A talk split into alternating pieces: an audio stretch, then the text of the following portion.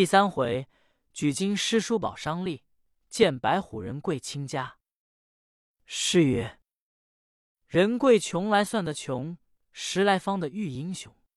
投军得把功劳显，跨海征东关绝荣。再说薛仁贵一听刁奴之言，心中不觉大怒，便大喝道：“你们这板狗头，眼珠都是瞎的！公子爷怎么将来比作叫花的？我是你主人的侄儿，抱进去！”那些庄汉道：“我家主人大富大贵，那里有你这样穷侄儿？我家员外的亲眷甚多，却尽是穿林着眷，从来没有平人来往。”你这个人不但穷，而且叫花一般，怎么好进去抱？仁贵听说，怒气冲天，说：“我也不来与你算账，带我进去禀知伯父，少不得处置。”薛礼撒开大步，走到里边，正遇着薛雄坐在厅上，仁贵上前叫声：“伯父，侄儿拜见。”员外一见，火星直冒，说。住了！你是什么人？叫我伯父。薛礼道：“侄儿就是薛仁贵。”员外道：“都畜生！还亏你老脸前来见我伯父。我想，你当初父母养你如同珍宝，有句万家私托于你，指望与祖上争气。不幸生你这不孝子，与父母不争气，把家私费尽。”还有面目见我？我只道你死在街坊，谁知反上我门道来做什么？仁贵说：“侄儿一则望望伯父，二则家内缺少饭米，要与伯父借米一二斗，改日奉还。”薛雄说：“你要米何用？”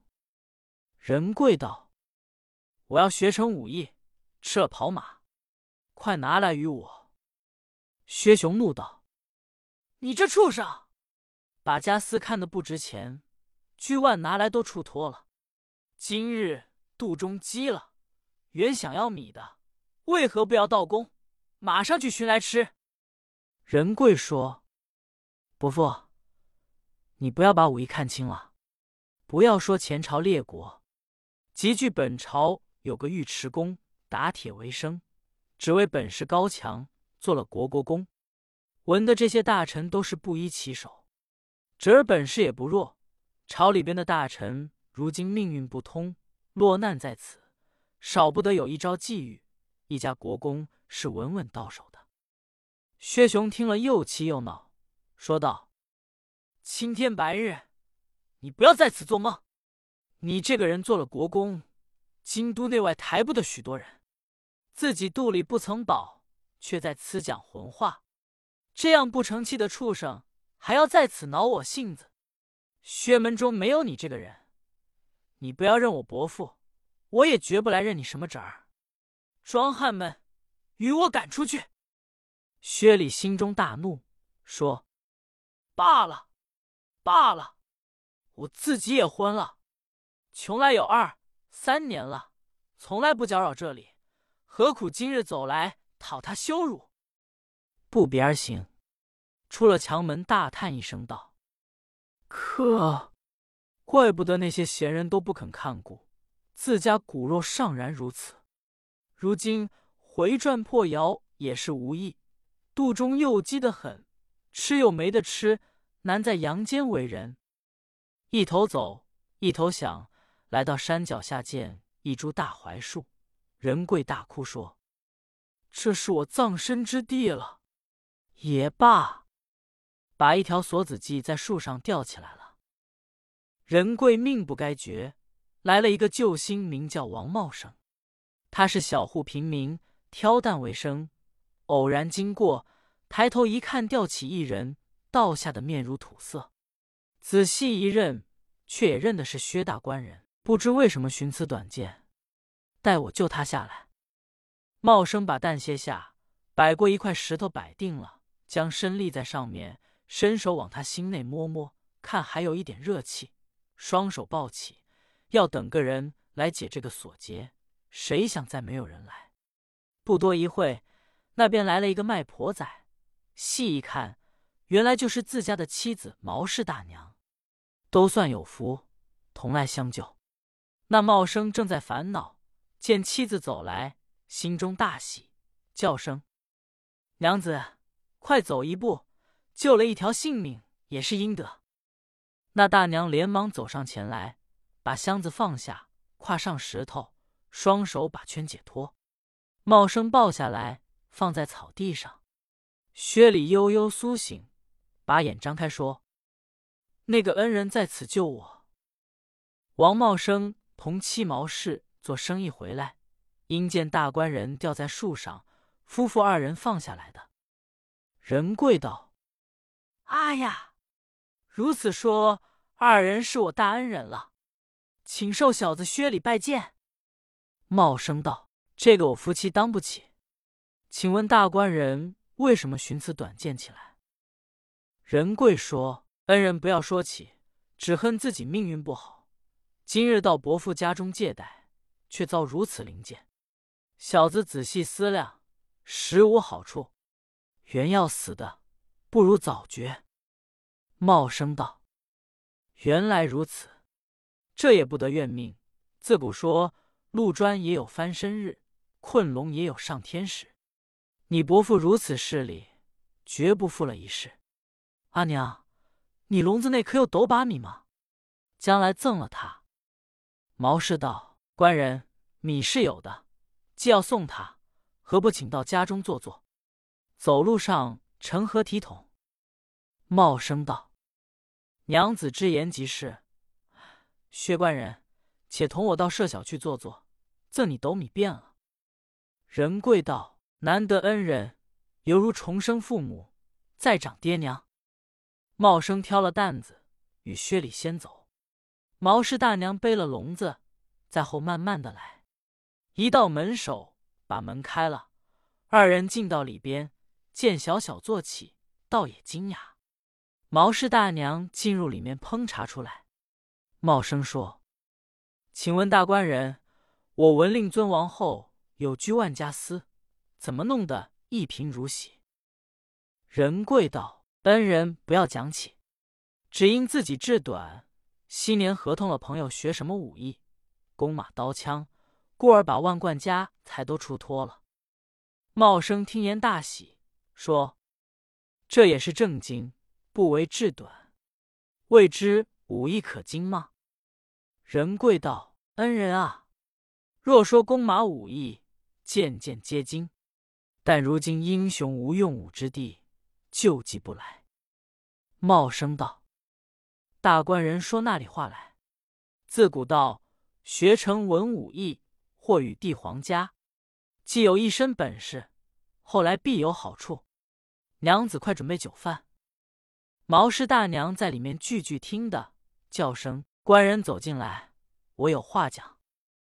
茂生说：“大官人请坐，我进去就来。”茂生走到里面，便叫娘子有什么话说。毛氏道：“官人啊，妾身看那薛大官人不像落魄的，面上关心显现。后来不做公侯，变为梁栋。我们要周济，必然要与他说过。后来要靠他过日子。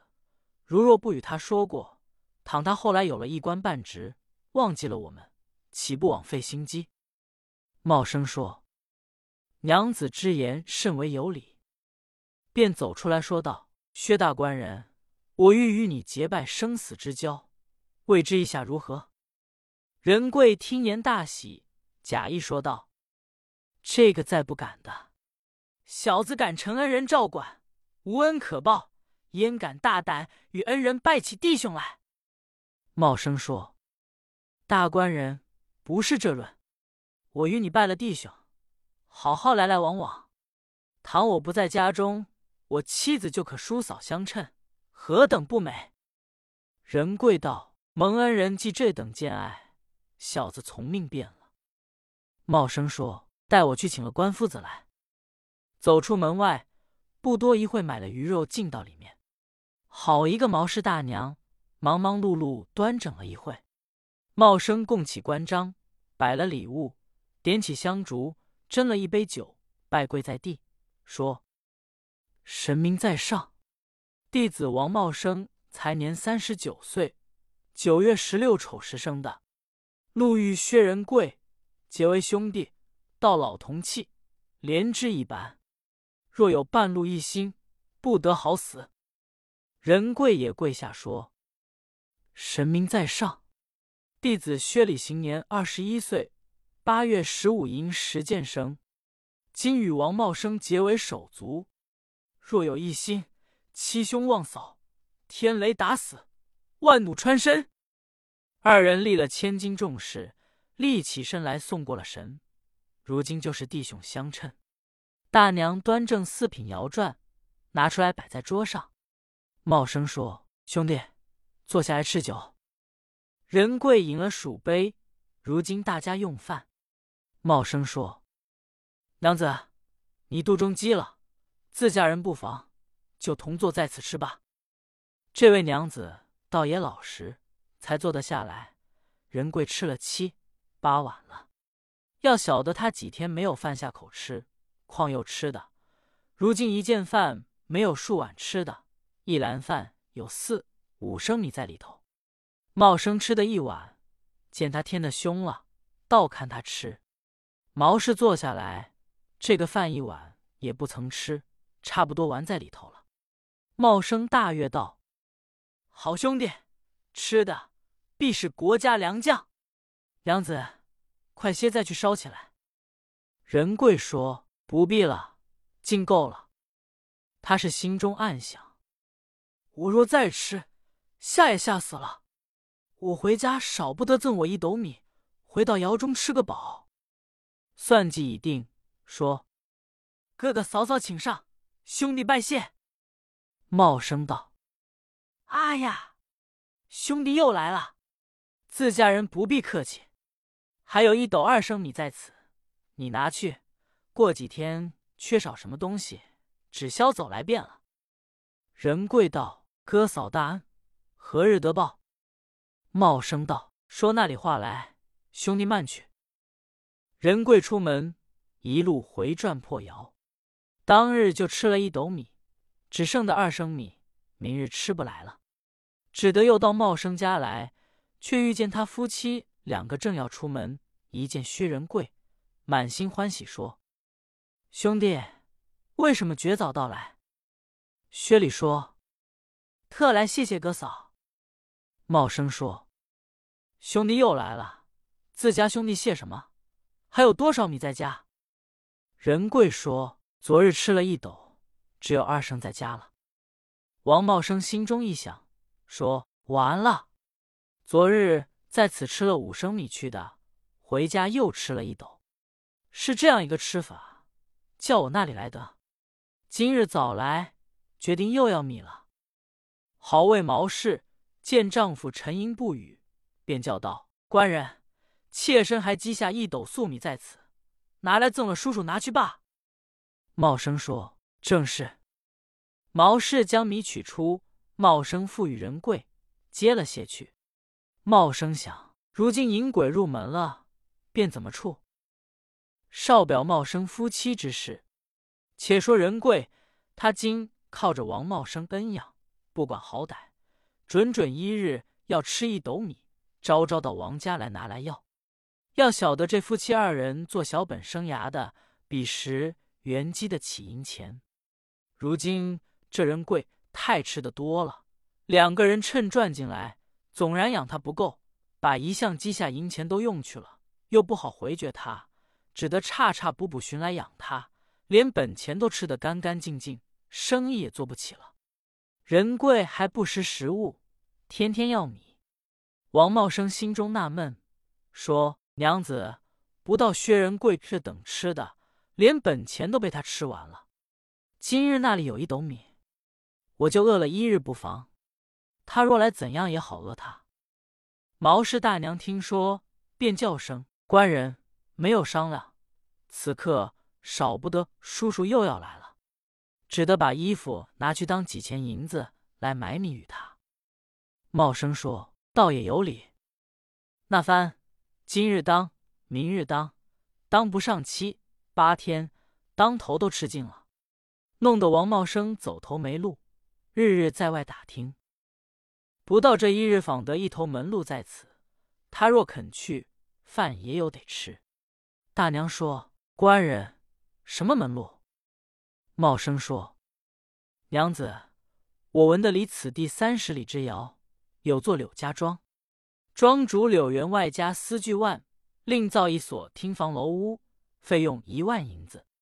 包公的缺少几名小工，不如带他去相帮，也有得吃了。”毛氏说：“倒也使得，但不知叔叔肯去做小工否？”夫妻正在言谈，却好人贵走进来了。茂生说：“兄弟，为兄有一句话对你讲。”仁贵道：“哥哥什么话说？”茂生说：“你日吃斗米，为兄的甚是养不起。你若肯去做生活，就有饭吃了。”仁贵说：“哥哥做什么生活？”茂生道：“兄弟。”离此三十坠柳家庄柳园外造一所大房子，缺少几名小作，你可肯去做？仁贵说：“但我不曾学匠人，造屋做不来的。”茂生道：“哎，兄弟，造屋自有匠头，只不过抬抬木头，搬些砖瓦石头等类。”仁贵道：“啊，这个容易的。”可有饭吃的吗？茂生道：“兄弟又来了，饭怎么没有？